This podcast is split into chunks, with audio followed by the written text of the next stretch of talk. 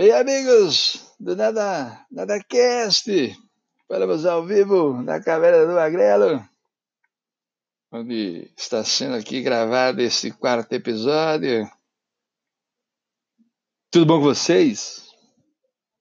Comigo tudo bom. Sexta-feira, hoje é dia de também. É, como fala? Anunciar os arrobas no Instagram. Sexta-feira é o dia dos arrobas no Instagram. E dia deste quarto episódio. O que nós vamos falar hoje, gente? Balada, cachaça, baixaria? Não! Nós vamos falar sobre inspiração sobre um pouco da Matrix e sobre o cara da marreta. É. Já falei com vocês aqui, quando a gente fala de motivação, que quando a gente encontra essas palavras compostas, digamos assim, é uma palavra composta na minha visão, tá? Não estou dizendo que existe esse trem, deve existir no português, eu não lembro, não estudei e não pesquisei, a gente fala para você, mas para mim existem palavras compostas quando uma palavra junta duas e vira uma, e creu. Então, assim como motivação, hoje a gente vai falar de inspiração, e inspiração é composta pelas palavras inspirar e ação. Mas falando primeiro da palavra total, inspiração, inspiração é a capacidade criativa, é a capacidade de criação do ser humano. Correto? E quando a gente divide essa palavra nas outras duas que a formam, que seria no caso inspirar e ação, que a gente já falou, inspirar né, dá, dá uma ideia de fazer nascer o entusiasmo criador, né, ou fazer nascer um pensamento, um desígnio, né, faz nascer a ação. E a ação é justamente a capacidade de agir, cara. Você tirar a ideia da sua cabeça e trazer para o mundo, certo? Você fica com aquela ideia na sua cabeça, criando um ideal dentro do seu cérebro, você fica preso naquela realidade histérica maluca, que tudo no seu cérebro é lindo, você é milionário, você tem carro importado, vive cheio de rapariga atrás de você, mas na vida real você está um caco, você está desesperado, está no limiar, né, à beira da loucura e da prostituição. Isso aí não é legal não. Certo? E aí, quando ele comenta disso, é que vem a questão da Matrix. Né? A gente tem medo de trazer as nossas ideias para o mundo e, e, por meio da inspiração, fazer a vida das pessoas mudar e a nossa própria vida mudar, porque a gente acha que o mundo é aquela caixinha que ninguém entrega para a gente, é a pílula azul. Você está ali, confortável para cacete, aquele é o seu mundinho, você gosta de ser o, o escravo, né? preso na corrida dos ratos. E você acha que aquilo ali é que é o legal. Maravilha, uhul, chega o fim de semana, eu vou pro clube sábado, domingo eu fico puto, porque amanhã é segunda, e domingo só tem Faustão, fantástico, e domingo espetacular, e eu não posso fazer nada da minha vida, oh meu Deus, e agora? Então, quando você toma a tal da pílula vermelha, né, que eu, a pílula que o Morfeu mostra pro Nil dizendo que é a pílula que vai fazer ele explorar mais a toca do coelho, a pílula vermelha te ajuda a sair da caixinha, cara. Né? Te mostra todas as possibilidades dentro da toca do coelho. E quando você toma a pílula vermelha, você vive. Prestem atenção. Agora nós vamos falar do ponto importantíssimo na vida de qualquer pessoa. Quando você está explorando a toca do coelho, né, saindo da caixinha, se livrando dos grilhões que a sociedade te impõe, você passa a correr o risco real de encontrar essa figura conhecida como o cara da marreta. Quem que é o cara da marreta, pelo amor de Deus? Não sei se vocês já jogaram Resident Evil, não lembro qual Resident Evil tem isso, mas o Resident Evil tem um personagem que é um cara gigantolesco, um diabo de uma marreta mais, mais gigante que ele. Sei lá, de um lado tem uma lâmina de um machado, do outro tem um marretão mesmo, parece um martelo de, de moer carne, mas na verdade, pelo tamanho do cara, é mais um martelo para moer um boi vivo do que qualquer outra coisa, né? Então, é o cara da marreta. O cara da marreta é aquela figura que aparece sempre quando a gente menos espera, né? E ele tem um objetivo só. O objetivo dele é claro, é direto. Ele tá ali para te enfiar marretada e te mostrar que você ainda tá fraco, despreparado, ansioso, indisciplinado, tá? Que não está verdadeiramente comprometido com o próximo degrau aí na escada da vida, com o próximo passo que você precisa dar para alcançar o resultado que você está buscando, certo? Mas não é por isso, tá? Não é por esse efeito que ele ele traz que ele deseja que a gente fracasse, que a gente desista de correr atrás dos nossos objetivos.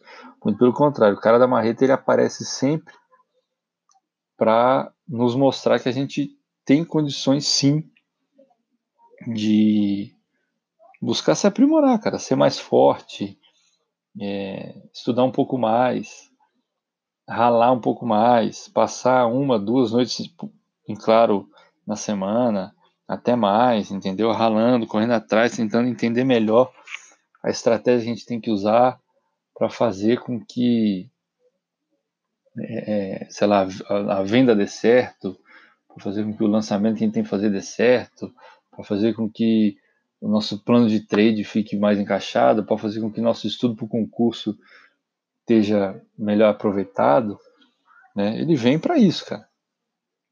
Ele vem para fazer a nossa casca ficar mais grossa. Certo?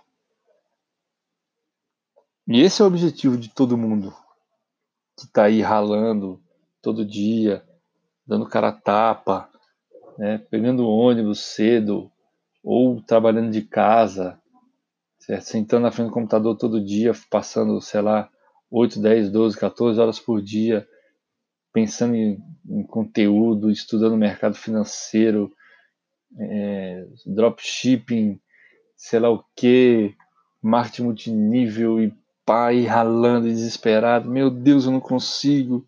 Ai, agora o que que acontece? Tá, tá, tá, tá, tá, tá, tá.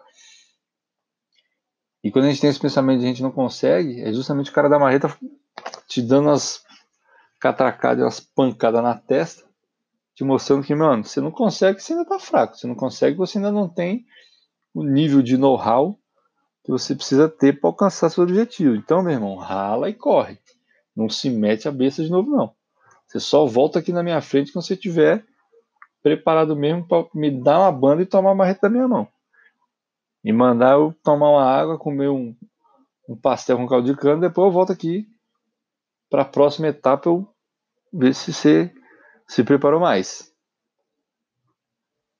É isso. Tá? Cara da marrita. Este indivíduo maravilhoso. O que mais que eu tenho pra falar pra vocês, gente?